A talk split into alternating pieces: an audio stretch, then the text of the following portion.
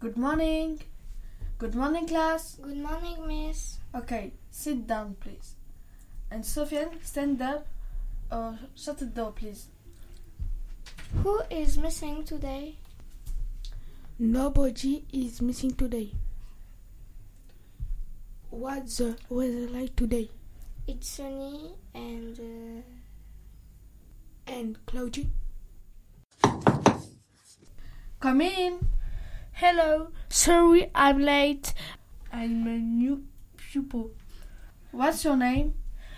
My name is Moose. Tell me, Moose. Can you spell your name? Yes, M double O S E. Sit down next to Sofian. Can you spell his name, Sarah?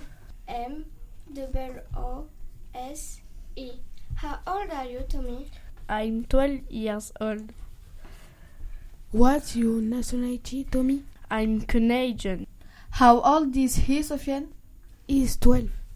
What's his nationality? He is Canadian. May I have your attention, please?